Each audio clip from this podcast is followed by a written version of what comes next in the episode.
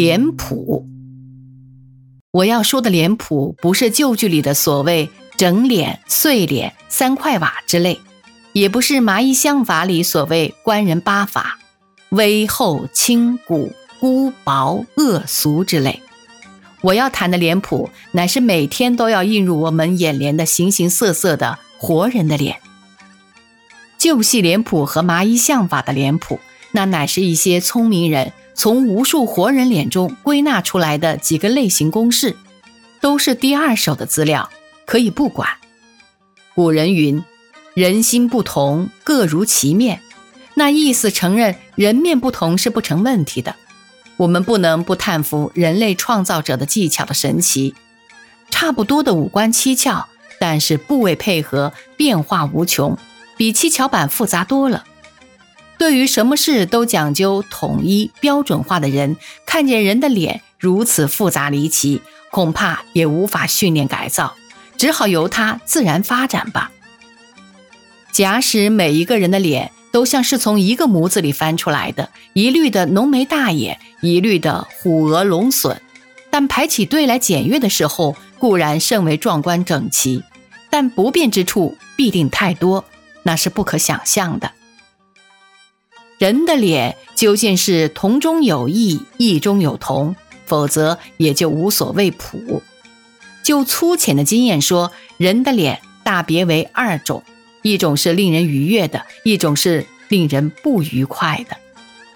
凡是常态的、健康的、活泼的脸，都是令人愉快的。这样的脸并不多见。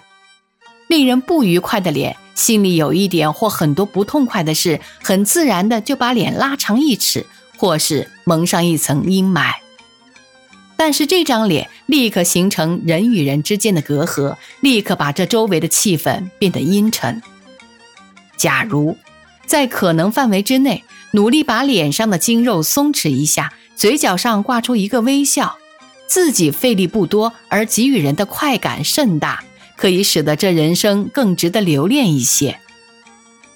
我永不能忘记那永长不大的孩子潘彼得，他嘴角上永远挂着一颗微笑，那是永恒的象征。一个成年人若是完全保持一张孩子脸，那也并不是理想的事。除了给婴儿自己药片做商标之外，也不见得有什么用处。不过赤子之天真，如在脸上还保留一点痕迹。这张脸对于人类的幸福是有贡献的。令人愉快的脸，其本身是愉快的，这与老幼颜痴无关。丑一点的、黑一点的、下巴长一点的、鼻梁塌一点都没有关系，只要上面漾着充沛的活力，就能辐射出神奇的光彩。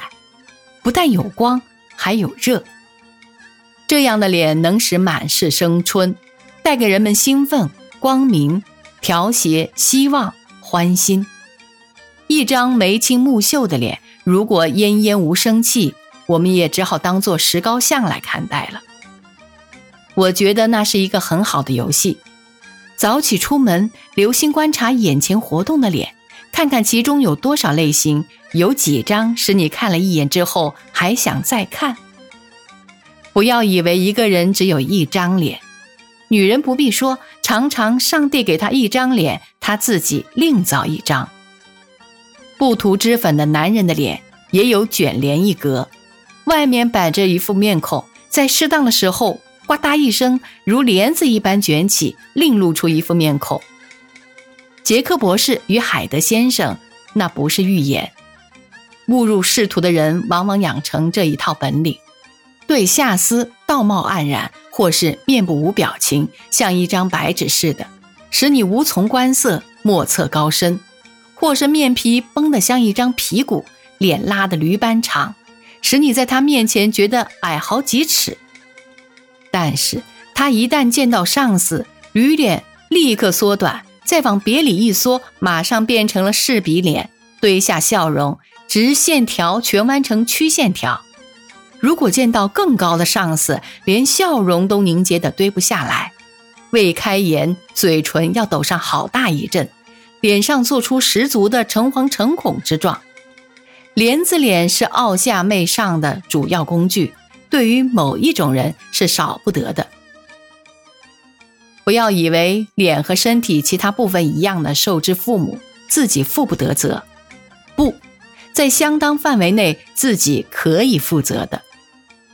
大概人的脸生来都是和善的，因为从婴儿的脸看来，不必一定都是颜如卧丹，但是大概都是天真无邪，令人看了喜欢的。我还从没见过一个孩子带着一副不得善终的脸。脸都是后来自己作践坏了的，人们多半不体会自己的脸对别人发生多大的影响。脸是到处都有的，在送殡的行列中偶然发现的哭丧脸，做腹纹纸色，眼睛肿得桃似的，固然难看；一行行的求手垢面的人，如稻草人，如丧家犬，脸上做黄蜡色，像是才从牢狱里出来，又像是要到牢狱里去。凸着两只没有神的大眼睛，看着也令人心酸。还有一大群心地不够薄、脸皮不够厚的人，满脸泛着平价米色，嘴角上也许还沾着一点平价油，身穿着一件平价布，一脸的愁苦，没有一丝的笑容。这样的脸是颇令人不快的。但是这些贫病愁苦的脸还不算是最令人不愉快。因为只是消极的，令人心里堵得慌，而且稍微增加一点营养，如果肉糜之类的，或改善一些环境，脸上的神情还可以渐渐恢复常态。最令人不快的是一些本来吃得饱、睡得着、红光满面的脸，偏偏带着一股肃杀之气，冷森森的拒人千里之外。看你的时候，眼皮都不抬，嘴撇得瓢似的。冷不防抬起眼皮给你一个白眼，黑眼球不知翻到哪里去了，脖梗子发硬，脑壳朝天，眉头皱出好几道熨斗都熨不平的深沟。这样的神情最容易在官办的业务机关的柜台后面出现。遇见这样的人，我就觉得惶惑。